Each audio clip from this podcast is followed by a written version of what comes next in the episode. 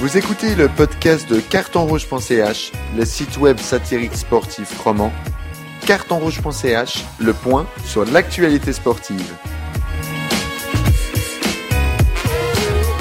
Bienvenue à tous pour ce troisième podcast Carton Rouge. Aujourd'hui, nous allons vous parler de l'Euro 2020. En effet, le tirage au sort de la plus grande compétition européenne de football par nation a eu lieu et a réservé le groupe A à notre très chère Nati adorée. Elle affrontera l'Italie, le Pays de Galles et la Turquie. Particularité de cette édition, la compétition se déroulera dans 12 villes de 12 pays européens différents. Pour la phase de groupe, la Suisse ira tout d'abord à Bakou, en Azerbaïdjan, pour affronter le Pays de Galles, puis se déplacera à Rome pour jouer contre l'Italie avant de retourner à Bakou pour son match contre la Turquie. Dans ce podcast, nous allons évidemment parler de l'équipe de Suisse, ses chances, son possible parcours dans cet euro, et puis nous allons aussi parcourir les autres groupes et discuter de cette nouvelle formule. Premier intervenant de ce soir, comment faire ce débat sans lui, notre rédacteur encéphaloré et spécialisé de Nati, Yves Martin. Salut Yves. salut tout le monde. À côté de lui, enfin en diagonale plutôt, un autre fan de football qui suit la Nati même dans ses exploits en beach soccer, Jerry Rotchek. Bonjour, salut. Hello, hello. Et pour finir, un fan de football, un fan de beaux jeux, notre rédacteur anti-var, Pierre Dizeran. Salut Mal, salut à tous. Alors je vais tout d'abord donner la parole à Yves Martin, parce qu'il risque de se vexer. Euh, Yves, est-ce que ce groupe A est un bon groupe pour la Suisse? On, on, sort quand même de quelques années où on a eu énormément de chance au tirage. Euh, euh, et puis il fallait bien un jour qu'on tombe sur des équipes un tout petit peu plus, un petit peu plus fortes. Euh, la France était dans la même configuration, puis il tombe carrément dans un groupe impossible. Donc oui, moi je pense qu'effectivement le groupe est jouable. L'Italie a beau avoir fait 10 matchs, 30 points, mais c'est des un groupe en paille, donc je pense qu'on a on a nos chances. La Turquie, c'est des grands souvenirs, personnellement. Et puis euh, le Pays de Galles, euh, c'est un peu comme le championnat suisse, quoi. T'enlèves balle et puis il n'y a plus rien. Donc euh, moi, à mon avis, c'est jouable. Bon, on est tous très très contents de cette, cette première vanne qui était sûrement préparée, mais qui était très bien. un peu. Un peu, mais c'est très. Pierre, un avis? Au-delà du, du, groupe et du fait qu'il soit abordable ou pas, ce qui est déjà sympathique, c'est que c'est des équipes que tu n'as pas affrontées depuis longtemps. Et ça, franchement, c'est assez excitant. Un groupe avec l'Italie, la Turquie, le Pays de Galles, euh, c'est pas comme si tu rechopais encore la France ou des équipes que tu as affrontées 12 fois depuis 2010. Donc euh, c'est des équipes nouvelles, ça fait longtemps qu'on n'a pas affronté l'Italie en compétition officielle. La Turquie, comme l'a dit Yves, c'est des bons souvenirs. Le Pays de Galles, euh, j'ai pas de souvenirs non plus récents. Donc, il y a eu un barrage contre le Pays de Galles. Qui, qui est pas si vieux que ça. Et puis à part ça, ça faisait monstre longtemps qu'on n'ait pas joué contre la Suède. Enfin, je dis ça. Oh, alors si on fait tout de suite des, des amalgames, euh, on va pas s'en sortir. Non, mais moi, en tout cas, c'est un groupe qui que je me réjouis de suivre. Et puis, pour prendre le niveau de ce groupe, pour moi, la, la favorite, la favorite reste l'Italie. Euh, on, reviendra, on y reviendra tout à l'heure, mais la Suisse, pour moi, au niveau de ce 11 de base, doit être capable de passer ce groupe, surtout qu'on le rappelle, euh, les quatre meilleurs troisièmes, si je me trompe pas, euh, passent aussi en huitième de finale. Oui. Ben bon groupe, moi je pense pas tellement parce que bah l'Italie, ça, enfin c'est vraiment solide. En plus ils sont revanchards après leur leur non qualification au dernier mondial. La Turquie, bah comme Martin l'a dit, ça reste des mauvais souvenirs et puis ça va pas être facile d'aller les jouer à Bakou. Moi j'ai dit que c'était des bons souvenirs. Ouais, mmh. de 10 à Grichting. euh, donc euh, ouais, aller les jouer à Bakou, tout le stade sera pour eux, ça va être assez compliqué aussi, je pense. Et puis bah le Pays de Galles, faudra voir. C'est vrai que c'est une équipe euh, que qu'on connaît assez peu, mais mais qui a quand même un bon groupe. Donc euh, donc ça va pas être évident, surtout que d'autres groupes sont ont l'air beaucoup plus en bois que celui celui de la Suisse aussi. A quand même eu de la chance ces 12 dernières années dans nos tirages. Il fallait bien une fois que ça tourne un peu. Et là, je trouve que ben, je refais par rapport à la France, qui tombe dans un groupe euh, Allemagne, France, Portugal, puis probablement le vainqueur de la Liga, qui pourrait être encore l'Islande. Euh, ben voilà, enfin, ça reste quand même effectivement, euh, pour moi, ça reste abordable. Il y a juste un biais quand même que j'entends, euh, je lis dans tous les articles, toutes les chaînes du monde et toutes les radios du monde disent euh, c'est génial, euh, il y a les quatre euh, meilleurs troisièmes qui sont qualifiés, mais je vous rappelle qu'il y a six groupes. Et tout le monde part du principe que le troisième dans son groupe sera qualifié. Tout le monde. J'ai entendu aucun journaliste d'aucun pays qui dit ils seront pas dans les Français, ils sont certains d'être qualifiés parce que le troisième meilleur est qualifié, les Allemands, les Portugais, pareil, etc. Il y en a quand même deux qui vont pas passer. Donc il y a quand même deux troisièmes euh, qui, qui passeront pas, et je crois qu'il faut pas euh, partir du principe que c'est bon, on est qualifié parce que les quatre meilleurs troisièmes, euh, voilà. Il y en a deux qui vont salement pleurer quand même à la fin. Je suis assez d'accord. Et puis après, euh, alors après tu dis que c'est un groupe un peu compliqué. Je vais reprendre une formule euh, que tout le bon journaliste sportif euh, aime dire euh, quand pour meubler. Il n'y a pas de petites équipes. Euh, mais en même temps, c'est assez vrai. Je veux dire, là, bah, il y a les 20 meilleures équipes d'Europe. Je veux dire, moi, quand je regarde les groupes, j'ai pas tellement l'impression que si tu mets la Suisse dans un autre groupe, euh, moi, je suis pas persuadé que l'Espagne ou la Suède aurait été mieux euh, pour les Suisses, surtout qu'on adore tellement la Suède qui, euh, qui nous réussit si bien dans tous les sports qu'on fait. Euh, L'Angleterre, euh, la, l'Angleterre, la République tchèque non plus. Euh, après, il y a peut-être éventuellement l'Ukraine, mais l'Ukraine, c'était un peu le tirage parfait euh, pour tout le monde. que- Bon souvenir l'Ukraine aussi d'ailleurs. Oui. C'est bien d'y revenir. Donc voilà, Euh, les Belges, on n'en parle même pas. Donc, enfin, voilà, de toute façon, une grosse équipe, à part l'Ukraine, il y avait. euh, donc, euh, moi, je suis pas persuadé que c'est c'est un groupe euh, si pire que ça. Après, je me rends pas vraiment compte du réel niveau de l'Italie. Est-ce que ça va être une, euh, une Italie vraiment super forte et revancharde d'avoir un peu euh, raté ses compétitions euh, précédentes? Mais euh, moi, je pense que c'est un groupe qui est quand même assez assez jouable pour la Suisse. euh, si elle montre un, un niveau un peu de ce. Je suis pas tout à fait d'accord avec toi quand tu dis qu'il n'y a pas de petites équipes, parce que là, il y a quand même les, les quatre qualifiés via la Ligue des Nations. Donc c'est, c'est des, des, des équipes qui ont déjà pas réussi à se qualifier sur les 20 en Europe, donc ça fait déjà presque la moitié du continent qui se qualifie à l'Euro.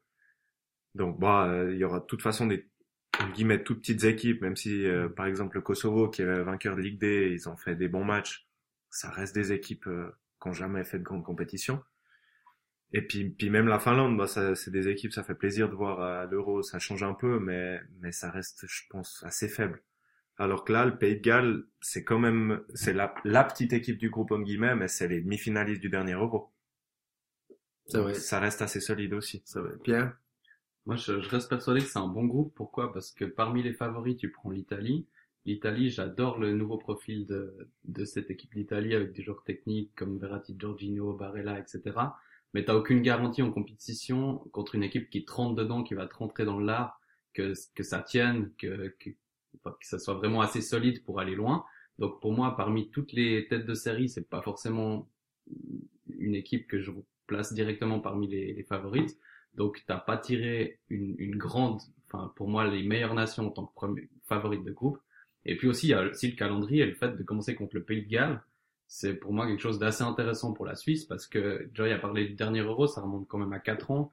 Ils ont quand même pas mal de joueurs qui ont changé. Ils, ils ont peut-être deux joueurs de classe internationale qui sont Bell et Ramsey que la Suisse n'a pas. Mais au niveau du 11 après, ça passe tout de suite vers des joueurs de bas de classement de première ligue ou des joueurs de championship. Donc pour moi, le, le Pays de Galles n'a pas un 11 extraordinaire.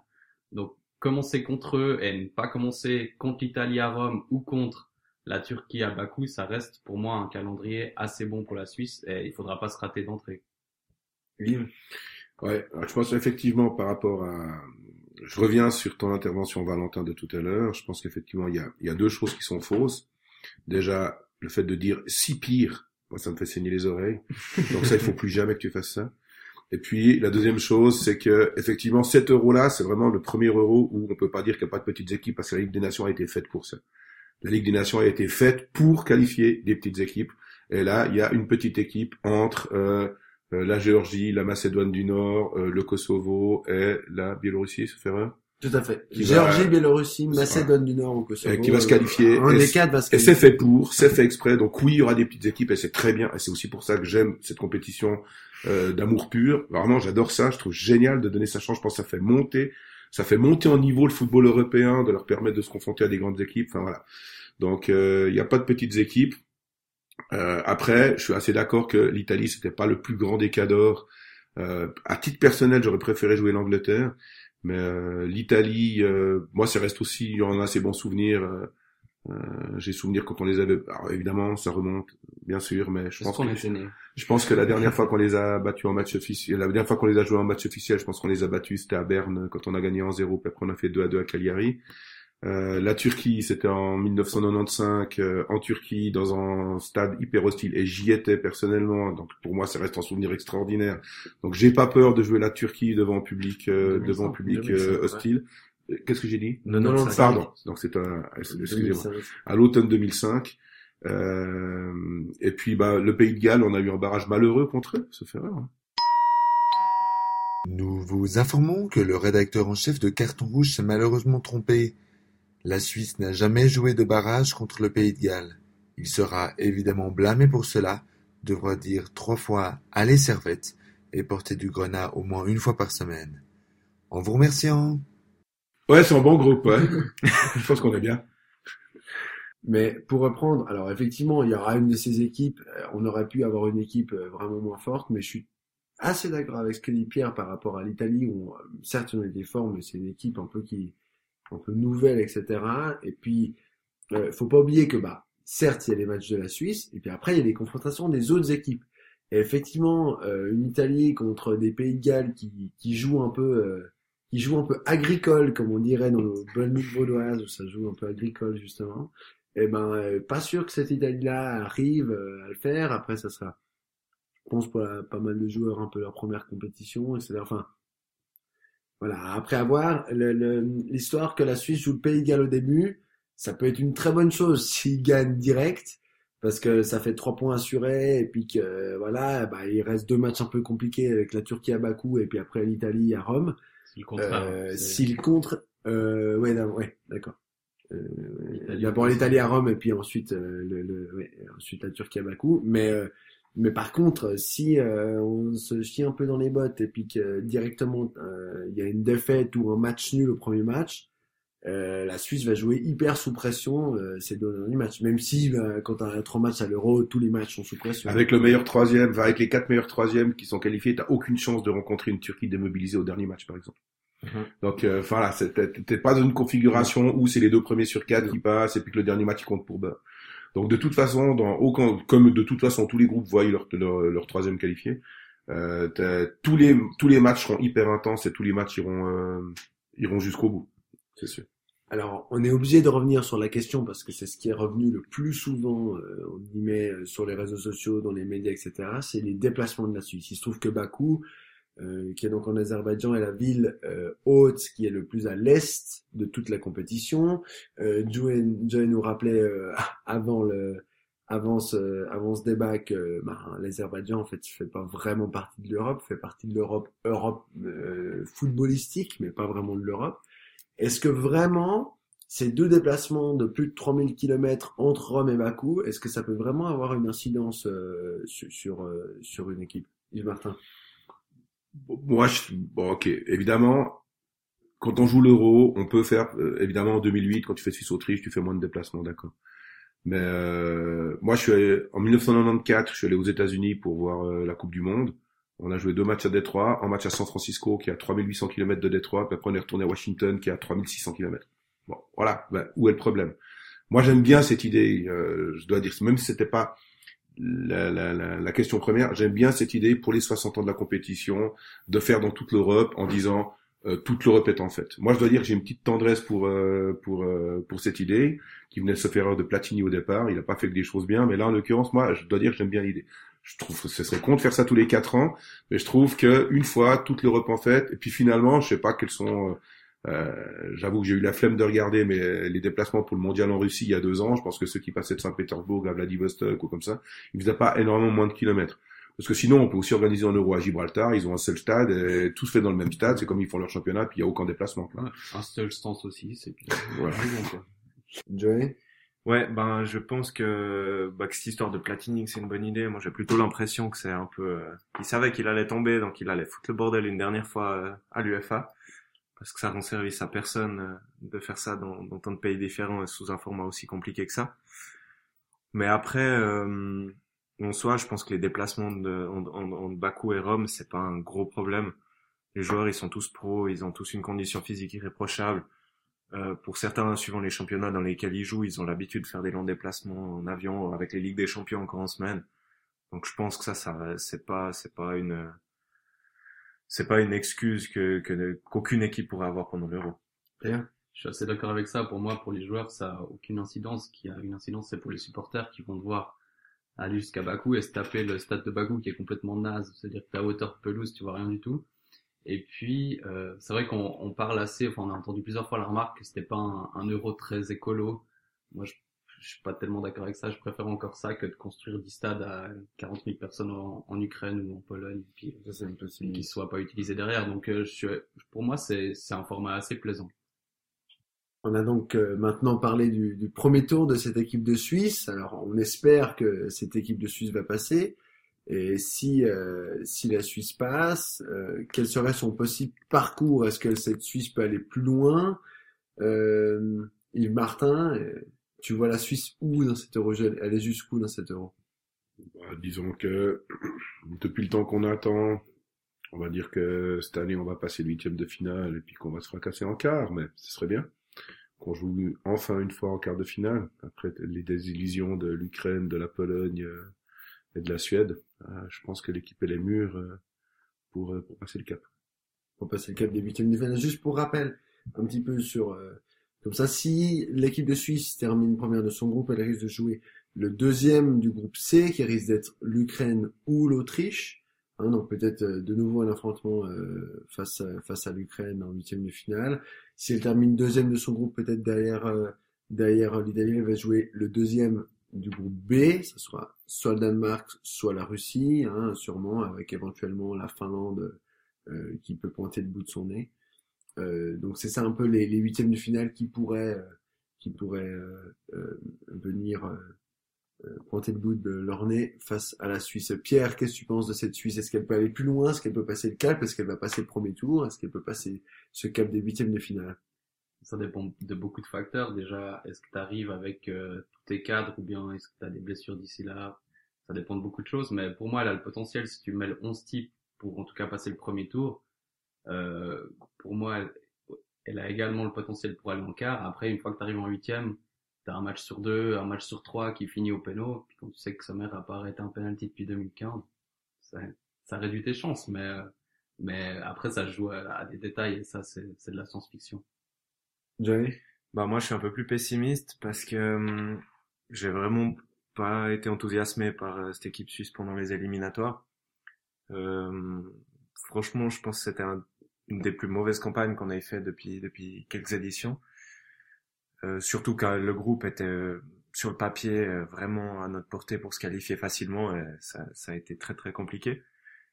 Donc, euh, je, en partant du principe que l'Italie, malgré ce qui a été dit, devrait quand même finir première du groupe, ça fait qu'on peut, je pense quand même se qualifier deuxième ou troisième, mais euh, après, en, en, en huitième de finale, même quand des adversaires plus faibles, on, on s'est souvent cassé les dents et je vois mal cette équipe-là dans le, les dispositions dans lesquelles elle est cette année, enfin depuis deux ans, aller tellement plus loin.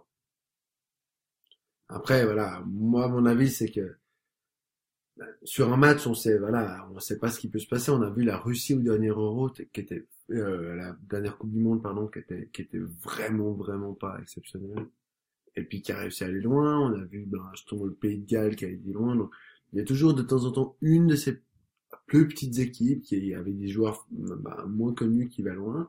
Est-ce que ça peut être justement l'année de la Suisse où euh, on se dit peut-être que ben, cette année on a un peu moins d'espoir vu que ça fait trois fois qu'on perd en huitième de finale. Est-ce que c'est peut-être l'année de la Suisse? Je sais pas. En tout cas moi, en, en regardant un petit peu le tableau possible, euh, en voyant que si euh, qu'elle termine première ou deuxième du groupe, enfin que ça soit Ukraine, Autriche, Danemark ou Russie, bah, moi ça me paraît franchement des équipes qui sont largement à la portée. Après euh, la, la Suisse, après bah évidemment Ukraine, Pologne, ça nous paraissait à la portée. Euh, euh, à nous porter, Suède aussi. Après, ben voilà, faut, faut faire le match. Mais je pense que l'expérience d'avoir fait trois fois un huitième de finale, etc., il va être vraiment, vraiment important. Puis cette année, je pense que, enfin, cette année, en 2020, euh, la Suisse va se dire, ben, pas cette fois, quoi.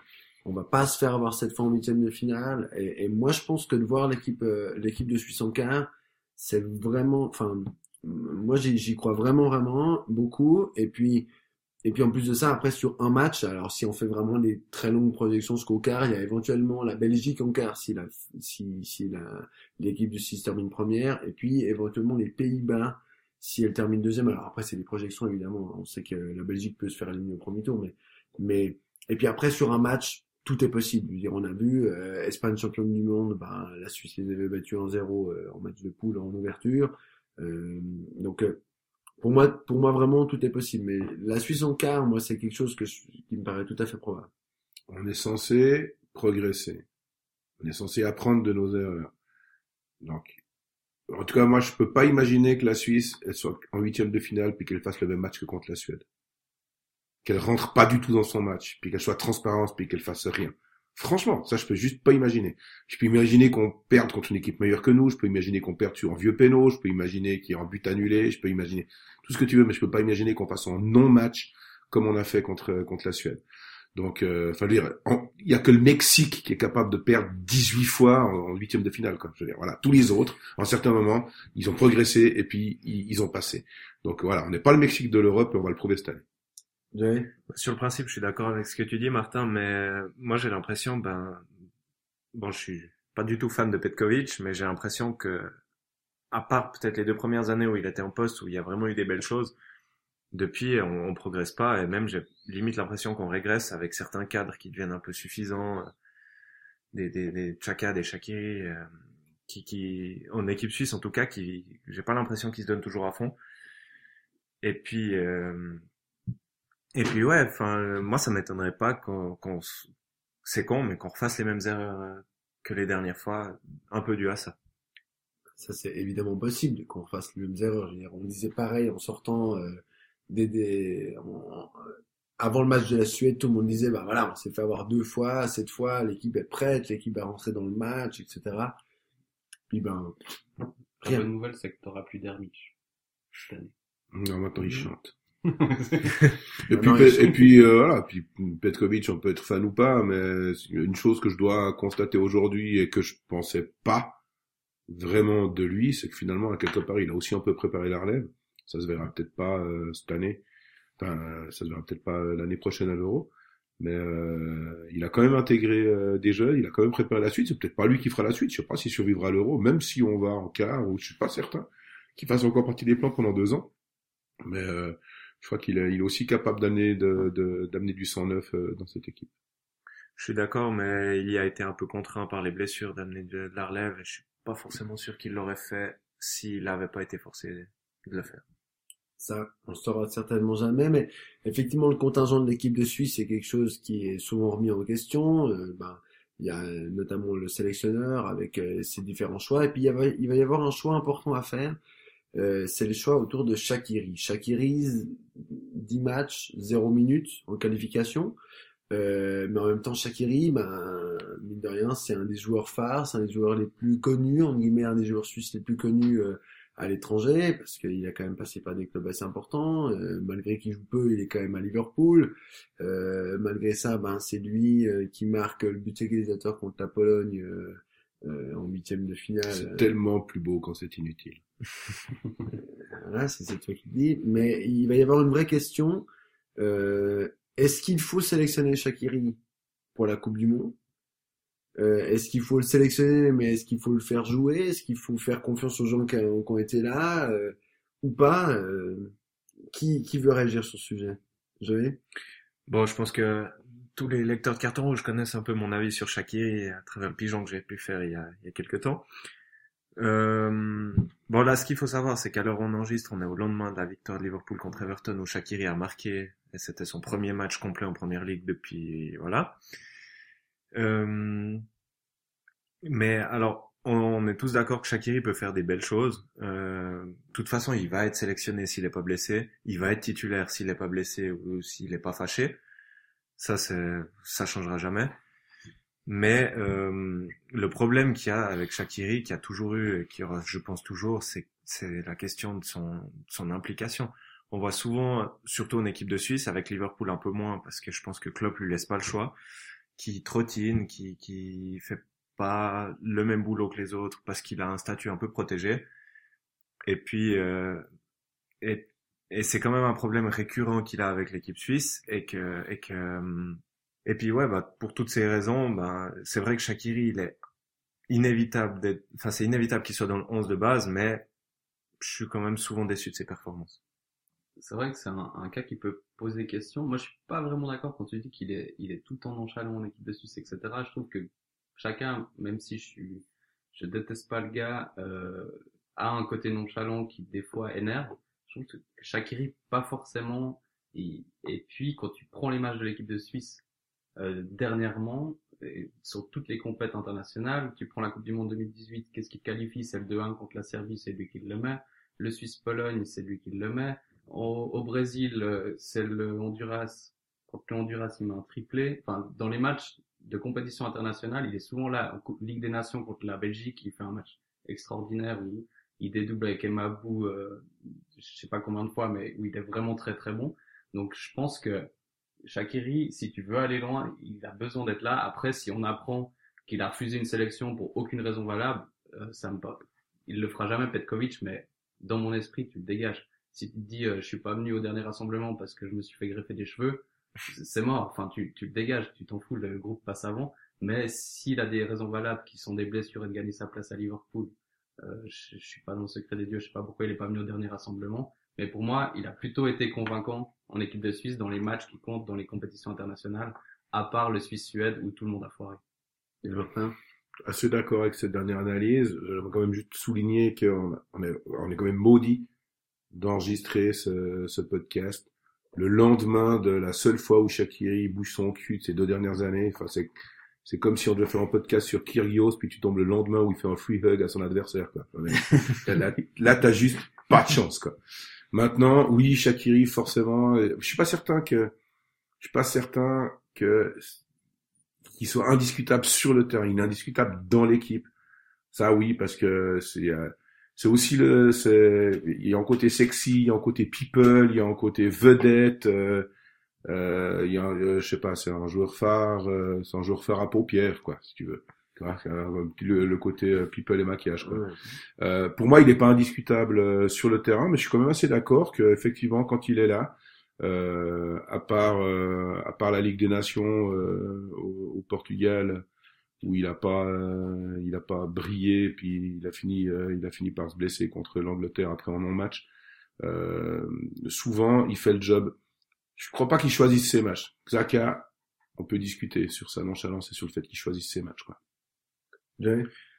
Euh, pour moi, la grande différence qu'il y a aussi, ben, tu parles de, l'histoire qu'on est maudit, aussi il a fait un bon match hier, c'est que hier où il a été très bon, c'est que justement il a cherché à pas en faire trop. Et souvent avec la Suisse, d'une part, il est nonchalant et quand il a la balle, comme tu dis, c'est un joueur phare à paupières qui veut faire 18 exploits de suite avec euh, la balle au pied au lieu de jouer simple. Et je pense qu'il pourrait être tellement meilleur en jouant plus simple et, et en se prenant un peu moins pour la star d'équipe de Suisse. Bon, pour ça, il n'est pas aidé par les médias, que ça fait 10 ans qu'il le placarde comme la star d'équipe de Suisse aussi. Il n'est pas aidé par ses déclarations à Liverpool. Il se considère comme étant une star du cadre. Euh, oui, il a, il a un melon démesuré aussi, mais con, quoi. Voilà. Il a un melon comme ses mollets. C'est ça. Il a un melon mollet.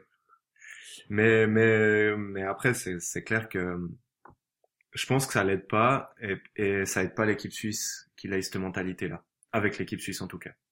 Je suis entièrement d'accord. Je suis assez d'accord avec euh, beaucoup d'avis. Après, on a parlé, ça c'est une phrase bien bien suisse. Je suis assez d'accord avec tout le monde. On sent qu'il va faire la phrase de Mais par contre, euh, on parlait d'avant du Pays de Galles avec Bale, on parlait euh, de Ramsey.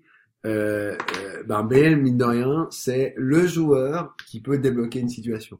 On prend l'Argentine, mais si c'est un joueur, alors je vais pas comparer euh, Shakiri Messi, on est bien d'accord. Mais sur un geste, Shakiri c'est le genre de joueur de l'équipe de Suisse qui sur un crochet, une grosse frappe du pied gauche, peut marquer le but qui fait qui fait qui fait changer le, qui fait changer les choses. Et j'ai pas l'impression que dans l'équipe de Suisse, on a beaucoup de joueurs comme ça. Renato Stephen. non non, non non mais je veux dire non non mais c'est ce que non mais ce que je veux dire par là c'est le joyau Vargas, c'est Michel Pont aussi. Oui, le mec qui trésor. le petit trésor. Non mais ce que je veux dire par là c'est que Shakiri, euh, bah moi je suis pas non plus convaincu par toutes ses sorties etc. Mais de temps en temps c'est le gars où sur un match, il peut lui changer la phase du match à lui tout seul. Et puis du coup, ben ça c'est quand même ce genre de joueur où ben oui, euh, on est souvent déçu, mais parce que souvent on, on a les yeux un peu rivés sur ce qu'il fait, ou dès qu'il a la balle, on se dit ah Shakiri qu'est-ce qu'il va faire, etc. Alors souvent il merde, etc. Mais d'un coup, bah voilà, il sort euh, le geste du le geste du mondial en claquant une monstre prise de volée. Il, il fait l'accélération au bon moment qui, débloque la situation. Et puis ça, c'est des joueurs qui mine de rien, qui sont capables de changer les choses à eux tout seuls. C'est des gens qui sont importants dans un groupe. Il y a plein de gens qui veulent parler. Euh, Pierre. Je suis d'accord avec cette analyse parce que euh, il faut avoir une perception différente entre les clubs et les équipes nationales. Les équipes nationales, du fait qu'elles ne jouent pas souvent, euh, le fait qu'ils choisissent ses matchs ou pas, ça se Cela dit, Jacquerie en club, il joue pas souvent. Oui, c'est vrai. Mais tu prends des exemples types euh, pour les équipes que je suis, je suis beaucoup le Paris Saint-Germain par exemple. Euh, Neymar et Mbappé, t'as envie de les baffer tous les week-ends parce qu'ils courent pas. Donc ils t'énervent, je veux dire, de manière constante. Shakiri, il va peut-être rater un match une fois, mais le deuxième, il va le réussir. Et puis comme il y a que deux matchs dans, dans la semaine, tu vas moins remarquer ce, ce fait qu'il qu'il est nonchalant parfois, même si je suis pas complètement d'accord avec ce constat, mais les, les matchs qui, qui va passer à côté, dans, dans les matchs qu'il va rater vont être moins souvent pressants qu'en club, où je pense que Joy, qui suit beaucoup Liverpool, ou d'autres euh, ou d'autres équipes en club avant où Shakiri a foré comme à l'Inter, euh, comme au Bayern où il a eu euh, un passage mitigé où tu vas beaucoup plus voir cette irrégularité, alors qu'en équipe suisse, je trouve qu'il a une constance qui est plutôt bonne au final. Bon, moi, je savais pas que tu suivais beaucoup le PSG. Je sais pas, ton psy, qu'est-ce qu'il en pense? Je t'expliquerai après l'émission.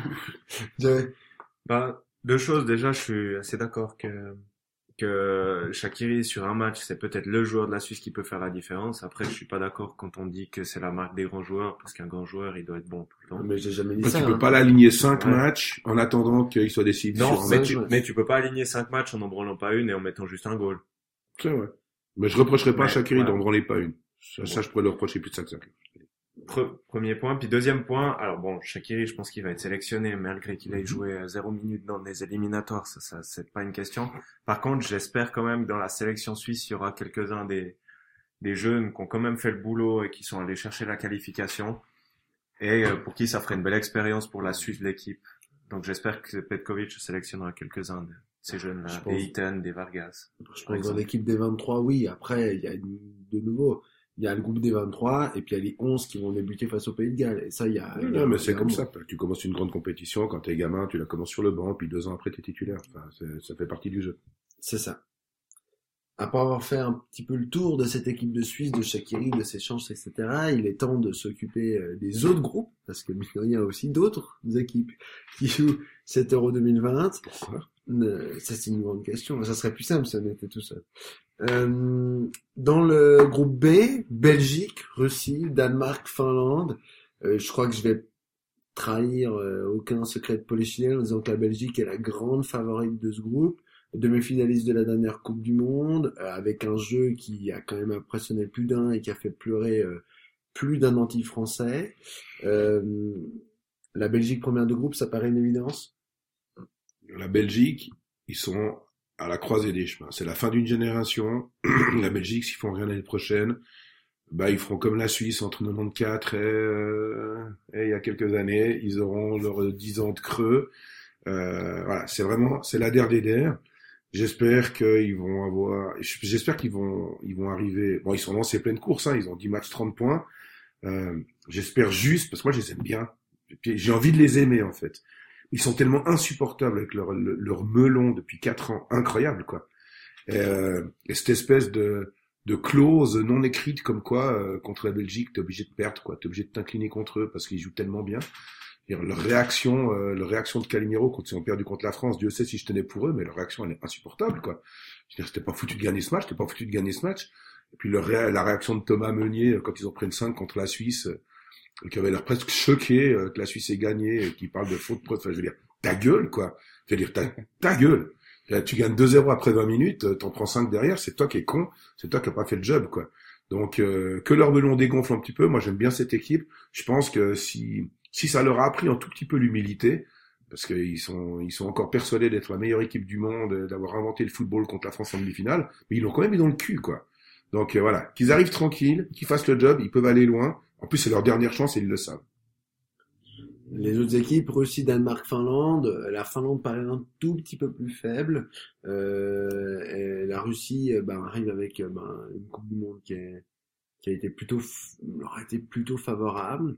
Euh, et puis le Danemark, ben, avec toujours ben, voilà, joueurs, un jour d'exception Ericsson, et puis après des joueurs qu'on connaît peut-être un petit peu moins, mais qui sont toujours, toujours impressionnants. Quelque chose à dire sur ce groupe B, Joey? Ouais, bah, je pense que les Finlandais sont déjà contents d'être là, mais d'un autre côté, on, se disait la même chose d'Islande il y a, il ans, et puis ils ont quand même fait un superbe euro. Après, quand même attention aux Russes, parce que depuis leur euh, quart de finale en Coupe du Monde chez eux, ils ont pas mal capitalisé, ils ont fait des bons éliminatoires contre des équipes pas toujours faciles non plus. Donc, euh, donc pourquoi pas les Russes qui peuvent aller être une des surprises aussi. Peut-être pas dans ce groupe-là, mais, mais en éliminatoire. Très bien, groupe C, constitué de l'Ukraine, les Pays-Bas, l'Autriche, et puis donc le vainqueur de la Ligue D, sauf surprise. Hein, il, y a, y, a, y, a, quelques péripéties qui peuvent arriver avec, par exemple, la Roumanie qui peut arriver dans ce groupe en cas de, euh, de victoire dans, le, dans, le, dans la Ligue A de la Ligue des Nations. Ukraine, Pays-Bas, Autriche, qu'est-ce que ça vous inspire? Les Pays-Bas qui déroulent les Pays-Bas qui déroulent. C'est vrai que l'Ukraine a été présentée clairement comme l'équipe la moins forte euh, du chapeau 1. Euh, ça, paraissait assez évident à tout le monde. Les, Pays-Bas qui déroulent, les Pays-Bas qui reviennent hein, aussi un peu absents des dernières compétitions, mais là qui reviennent avec peut-être un petit peu euh, un esprit Ajax Amsterdam, euh, qui ont fait très très fort en Ligue des Champions, qui ont montré de très bonne qualité avant un peu de que tous leurs joueurs se vendent à droite à gauche, avec notamment euh, Virgil van Dijk qui a été euh, un peu le malheureux de ce dernier Ballon d'Or euh, qui lui tendait les bras et puis Messi lui est passé devant pour euh, pour ajouter une sixième doigt un sixième doigt à sa main. une réaction à part que les Pays-Bas risquent effectivement de dérouler? Les Pays-Bas, ils ont mangé leur pain noir. Les Pays-Bas, ils ont mangé le pain noir que la Belgique va manger euh, ces prochaines années parce qu'il n'y a pas vraiment de génération. Euh, enfin, il n'y a pas vraiment de nouvelle génération. Euh, et les Pays-Bas, ils se sont retrouvés dans ce creux-là pendant pendant 5-6 ans. Et Dieu sait si m'a plu, Dieu sait si je les aime pas. Effectivement, euh, cette année, je pense que euh, voilà, ils ont. Je suis pas certain qu'ils ont un groupe qui est, qui est vraiment déjà à maturité, mais ils ont cette espèce de folle jeunesse qui pourrait un petit peu tout emporter sur sur son passage. Les Pays-Bas, à mon avis, seront beaucoup plus forts dans deux ans ou, ou dans quatre, quoi. Mais euh, après, franchement, je connais rien de l'Autriche, quoi. Je connais rien de l'Autriche et je sais pas ce que vaut réellement l'Ukraine, quoi. Euh, donc oui, ok, d'accord, les Pays-Bas dans ce groupe. Ouais. moi je dirais juste quand même attention à l'Ukraine parce qu'ils ont quand même fini devant les, le Portugal, ça fait euh, en éliminatoire, c'est pas rien non plus. Et puis effectivement le fait que la Roumanie puisse quand même se retrouver dans ce groupe, ça peut pas mal rebattre les, rabattre les cartes parce que les Roumains, ils sont jamais faciles à jouer. On parlait de bon tirage ou pas avant pour la Suisse. Là, je crois qu'on peut dire que c'est un bon tirage pour les Pays-Bas. Oui, je crois aussi que bah de toute façon on savait que voilà euh, dans les dans les grosses grosses équipes euh, l'Ukraine c'était l'équipe euh, clairement à, à, tirer après voilà pour ma part les Pays-Bas bah, c'est vrai qu'on a vu beaucoup avec Stajax avec des, des, joueurs vraiment avec beaucoup de qualité je rejoins Yves Martin sur le fait que est-ce qu'ils sont vraiment à maturité maintenant? Bah voilà, il faudra le prouver euh, lors de la Coupe du Monde. Même à mon avis, faudra le prouver contre des petites équipes comme l'Autriche, etc. Est-ce qu'ils sont capables de vraiment, lors d'une compétition importante, gagner des matchs, euh, éventuellement les Roumains, ou même, bah voilà, si c'est le vainqueur de la Ligue D, si c'est la Macédoine du Nord, normalement ça va pas poser trop de problèmes. Mais effectivement, euh, je pense que je vois aussi les, les Pays-Bas euh, premiers de ce groupe. Le groupe D maintenant, l'Angleterre, la Croatie, la République tchèque et puis le vainqueur euh, du groupe euh, de la Ligue C de la Ligue, euh, la Ligue des Nations, qui sera donc composé de la Norvège, la Serbie, l'Écosse ou Israël. Donc une de ces quatre équipes va rejoindre ce groupe avec l'Angleterre, la Croatie et la République tchèque. Là, ben, l'Angleterre, ben, c'est toujours un, un client sérieux, mais il y a la Croatie, finaliste de la dernière Coupe du Monde, qui vient s'ajouter à ça. Un groupe assez assez compliqué quand même, avec des forces euh, c'est difficile pour moi en tout cas de, de vraiment sortir quelqu'un. Yves Martin Bon, ok. Je vais tâcher de pas être trop méchant avec l'Angleterre parce que évidemment c'est la première chose qui me vient tout de suite à l'esprit, c'est que l'Angleterre c'est une équipe, c'est l'équipe la plus surestimée dans, dans, dans, le monde du football depuis un siècle et demi. Mais euh, bon, ok, je vais leur laisser qu'ils ont fait, de, je, je, vais leur laisser qu'ils ont fait de bonnes qualifs. Euh, je sais pas trop quoi penser de ce groupe. J'ai l'impression que c'est quand même assez égal, quoi. Angleterre, Croatie, même la République tchèque, c'est un groupe assez équilibré. C'est pas, c'est pas le groupe de la mort où il y a que des équipes fortes, mais c'est le groupe de la mort parce qu'il y a des équipes assez égales, en fait. Surtout si, par exemple, une équipe comme la Serbie vient rejoindre, Serbie grande favorite de, ce, de cette Ligue C, c'est clair que Angleterre, Croatie, République tchèque, Serbie, C'est un peu le Euh, cauchemar des parieurs, franchement. C'est, y a pas, pour moi, il y a pas, pour moi, l'Angleterre est pas énormément au-dessus de- de- des autres équipes dans ce groupe. Et, euh, et- et c'est, c'est vraiment un groupe qui va être à couteau tiré, d'autant plus évidemment avec le meilleur troisième qui est peut-être qualifié, etc., etc. C'est, c'est un groupe de la, de la demi-mort. Groupe euh, très intéressant. Euh, Joey Ouais, ben moi je pense que les Anglais quand même ils partent assez favoris parce qu'ils ont actuellement une génération assez exceptionnelle, avec des Sancho, des des des Alexander Arnold, des Sterling, des Kane.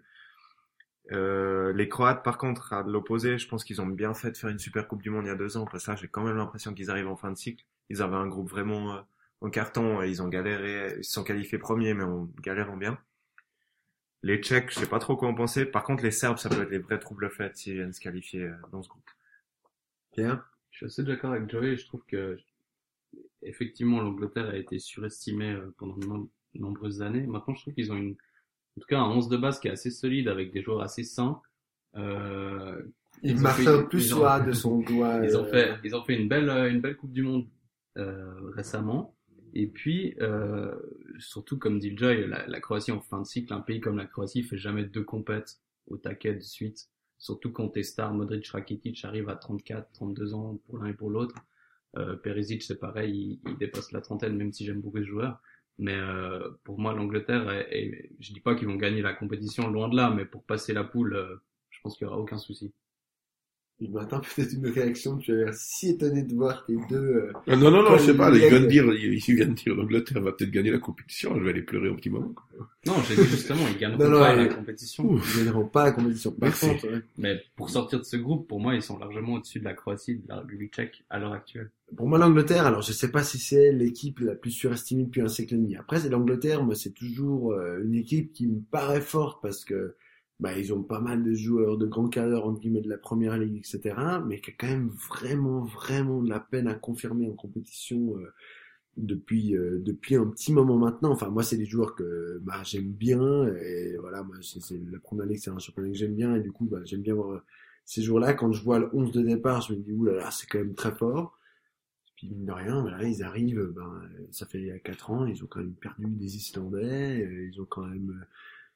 À chaque fois, ils ont vraiment, vraiment de la peine, et ils ont... euh, Ils arrivent pas à confirmer, ils arrivent surtout pas à dominer leur adversaire. Moi, c'est ça qui, qui- que je trouve assez, assez dramatique, en guillemets, dans cette équipe, c'est que c'est des équipes qui jouent bien, mais il y a rarement l'Angleterre qui arrive à mettre vraiment, on se dit, bon là, ils ont dominé le match de A à Z, quoi. Euh, Pierre? Non, je dis que euh, tu parles d'il y a 4 ans, mais là, c'est complètement une autre génération.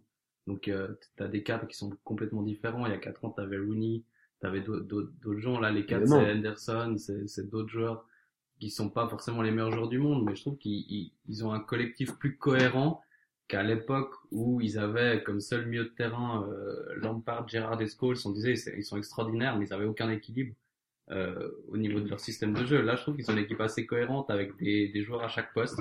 Et Southgate, pour l'instant, fait plutôt du bon travail. Donc, je vois, on, on parle juste de sortir du groupe. Donc, euh, pour Alors, moi, ils sont c'est sûr, largement au-dessus. pour sortir du groupe, Après, oui, ça me paraît assez évident. te mais- dire qu'ils vont battre l'Allemagne ou, ou la France, etc. Je ferais, enfin, je ferais pas ce pas-là, mais c'est une équipe cohérente, en tout cas, à mon avis.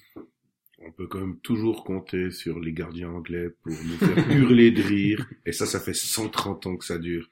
Et moi, je me réjouis du fou rire que j'aurai dans six mois quand, euh, quand il prendra la boulette qu'il y a que lui qui peut prendre. Surtout qu'autant Chaquier a bien joué hier, autant Pickford il s'en a pris 5. Voilà, on finira sur cette très belle analyse euh, gardiennesque. Groupe E, Espagne, Pologne, Suède, et puis le vainqueur de la Ligue B, de cette Ligue des, de Ligue des Nations, hein, de ce barrage entre la Bosnie-Herzégovine, l'Irlande du Nord, la Slovaquie et l'Irlande, avec une possible finale Irlande du Nord-Irlande qui me fait déjà rire et qui fait déjà trembler de joie notre chef Yves Mar- Yves Martin qui ne manquera pas cette finale, j'en suis sûr. Euh, Espagne, Pologne, Suède. Euh, bon, je crois qu'il y a tout un peuple helvétique qui espère que la Suède passe pas, parce qu'on sait que Bah, la Pologne non plus. Pologne non plus. Euh, voilà, mais bon, l'Espagne malgré tout, grande nation du football, on, on les voit quand même un- assez favoris. Pierre, Assez favoris, oui et non, parce qu'ils ont aussi une, une, en guillemets, une nouvelle génération. Donc, euh, ils ont, ils ont fait une campagne de qualification assez bonne, mais sans être transcendant non plus. Donc, euh, c'est pour ça que quand on livrera notre pronostic final sur l'Euro euh, 2020 en tant que tel et sur le vainqueur, c'est assez ouvert, donc ça me plaît assez. Maintenant, euh, l'Espagne contre la Pologne et la Suède, je les vois pas du tout trébucher, donc euh, ça se jouera plus tard dans la compétition. Joey, Ouais, ben l'Espagne, euh, alors ils ont fait une très bonne campagne, ils ont plein de bons jeunes. Après, le problème qu'ils ont, c'est euh, leur histoire de coach, qui est un gros gros problème qu'ils ont depuis deux ans. que C'est un, un bordel son nom. Bon, Luis Enrique a, a été renommé. euh, Oui, mais c'est c'est son assistant dont le nom m'échappe complètement, qui a fait toute la campagne et qui a fait un super boulot. Donc ça, ça fout le bordel en- dans l'équipe. Enfin, voilà. Mais je pense que pour sortir de ce groupe, ils en, vont pas avoir de problème. D'autant que la Pologne et la Suède, même s'ils nous ont posé problème, bon, la Pologne, il y a Lewandowski qui est un joueur exceptionnel, mais le reste de l'équipe, c'est pas ouf. La Suède, euh, je comprends toujours pas comment ils nous ont battus. Et puis, bah, Bah, vainqueur de la. Ligue B, ouais, ils ont Ils joué ont un joué, minimum. ils ont ouais. juste joué le match, en fait. Ouais, ça, ça suffit. Voilà. Puis le vainqueur de la Ligue B, je pense que ça sera pas non plus une très très grosse équipe, donc je pense que c'est peut-être le groupe le plus faible avec celui des Pays-Bas. Martin, Oui, oui, moi j'ai pas grand chose à rajouter. L'Espagne, elle est entre deux cycles quand même. Elle sera également beaucoup plus forte dans deux ans ou dans, ou dans quatre ans. Elle va très probablement sortir de, sortir de ce groupe. Et puis la Pologne, euh, enfin voilà, j'avais, j'avais écrit dans un article euh, il y a quelques mois que Lewandowski, il était septième au classement FIFA, et puis que la Pologne, elle, elle était 283e, et puis que, et puis voilà, enfin, il y a, y a, y a que Lewandowski dans cette équipe. quoi.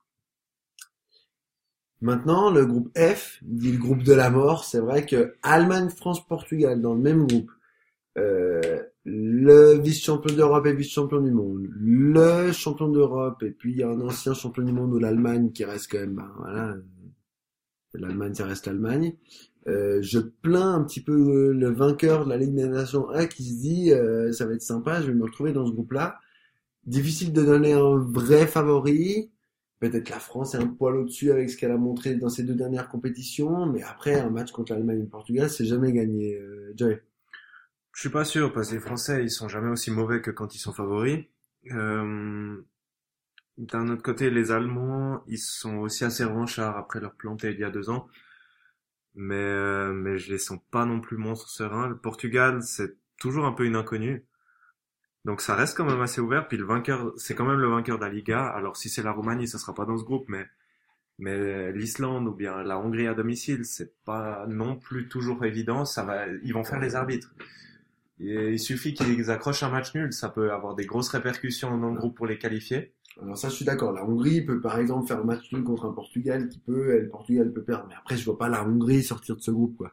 Non, Enfin, non, mais je dis, je dis en tant Elle peut jouer les qu'arbitre. troubles faites, Voilà. mais elle, elle peut pas. Je dire, Oui. cette équipe, elle est jouée à essayer de jouer l'équipe euh, contre qui il faut pas perdre. quoi. Non, mais ce qui est chouette dans, enfin, ce qui est chouette dans ce groupe, c'est que non seulement il y a trois cadors, mais c'est que celui qui vient en plus, enfin, ce sera pas le Luxembourg, quoi. Mhm.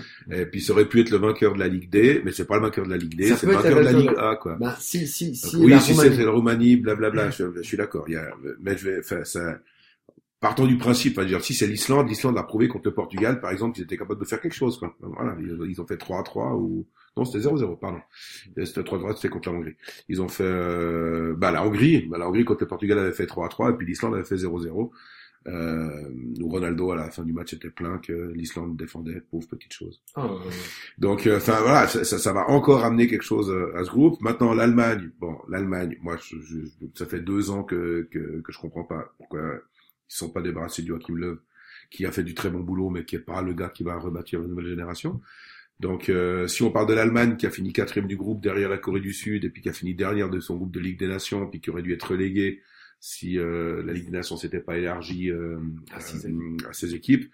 Euh, voilà. De quelle Allemagne on parle? Moi, j'ai quand même l'impression que la France est très très forte, et ça m'arrache deux mètres de trip de le dire. Euh, j'ai quand même l'impression que la France est, est très très forte, et puis de- malheureusement dans les pronostics finaux, bon, je vois pas tellement d'énormes équipes euh, cette année, euh, avec peut-être quand même la France légèrement au-dessus du lot. Quoi. Pierre? Pour rebondir sur ce qui a été dit dans ce groupe, je pense, voilà, part toujours du principe qu'il y a possiblement trois équipes qualifiées. Donc, euh, Bah, Donc, donc, euh, Allemagne, France et Portugal. exactement. Mais euh, ce qui est intéressant, c'est que tu as envie de te faciliter la tâche en huitième, donc elles vont toutes se battre pour être premières. Je pense que le fait, faut- on, on oublie assez souvent le fait que beaucoup d'équipes vont jouer à domicile, donc je pense que l'Allemagne, avec une ferveur populaire, aura un, un petit avantage, entre guillemets, dans, dans, dans l'adrénaline, etc.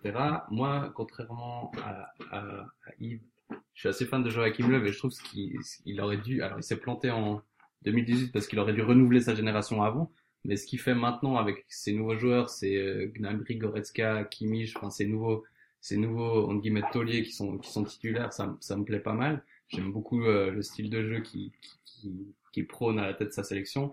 Et puis la France, je, pense qu'elle elle sera solide, mais à mon avis, s'ils changent pas de système de jeu, ça va être très compliqué une, une deuxième fois de remotiver des types comme Pogba, comme Mbappé, de défendre comme des chiens, de proposer entre guillemets que du solide et du contre.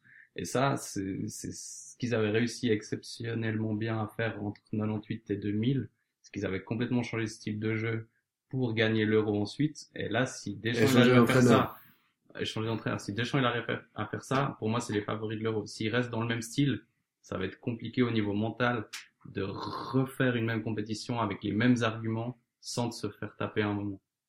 Je suis assez d'accord. Après avoir passé euh, tous les groupes en revue, il me paraît assez euh, évident de vous demander votre pronostic. Qui va gagner cet euro? C'est évidemment très difficile là parce que on n'a pas forcément toutes les cartes en main. euh, il peut y avoir des blessés, etc. Mais pour vous, quel est le favori de cet euro? Yves Martin. Moi, je vois vraiment pas, il y a, pas d'immense cadeau, euh, euh, l'année prochaine. Il n'y a pas une, une équipe qui se détache, euh, ouais. Moi, je pense que la Suisse va aller plus loin que ce que Joy pense. Puis malheureusement, j'ai l'impression que la France est vachement forte. Mais ok, on va dire que la France va quand même pas gagner, puis que la Suisse ira loin. Un favori quand même? S'il faut gagner, là s'il Ouais. faut parier trois bières, parce que une c'est pas drôle. Bon, trois bières la Suisse. Trois bières la Suisse. 30 bières, je réfléchis différemment, mais trois, ce sera la Suisse. Trois ça c'est la Suisse. Pierre. Alors pour moi, je vois deux équipes à maturité, c'est la France et la Belgique. Mais j'ai envie de mettre une petite piécette, un petit Deutschmark sur l'Allemagne et voir l'Allemagne qui va gagner à Wembley, ça me ferait assez marrer. Donc euh, je vais dire l'Allemagne. Euh, moi aussi, je tenterais plus un pari, mais non déplaise à Martin, après l'avoir fait chier avec les Anglais, je vais l'emmerder avec les Pays-Bas. Parce que euh, même qu'ils se sont plantés ces dernières années, ils ont un bon mélange de génération, des plus vieux, des tout jeunes. Euh, ils jouent bien. Euh, tous les joueurs se donnent à fond, même des, des Memphis qui sont pas terribles à Lyon, ils sont à fond avec les Pays-Bas. Ils ont un groupe facile, donc ils vont pas se fatiguer. Pourquoi pas? Moi, je vais essayer de faire un petit peu une synthèse. Je vois les Pays-Bas aller assez loin, mais je les vois pas assez à maturité pour euh, aller gagner le titre. Euh, je vois les Français très très forts, mais après avoir fait une finale plus gagné euh, euh, la dernière euh, Coupe du Monde, je les vois pas aller gagner. Je vais faire un choix de demi-cœur. Ça va faire plaisir à mon papa qui s'en fout royalement du foot, mais qui est de nationalité belge. Et j'espère que cette année, enfin, la Belgique va gagner et puis va, va se remettre de ce traumatisme, euh, ce traumatisme français. Et donc, je vais mettre une petite piécette sur euh, sur une victoire de la Belgique euh, à 7 euros. Une, un euro qu'on on se réjouit tous. Hein, je crois qu'on a passé un peu plus de temps. On voulait faire un podcast un peu plus court, mais je crois qu'on s'est tous euh, on s'est tous euh, enflammés pour euh, pour cet euro. Pierre. Oui, premier euro sans Jean-François Develay quand même. Premier euro sans, sans euh, Jean-François. Yves Martin, un commentaire?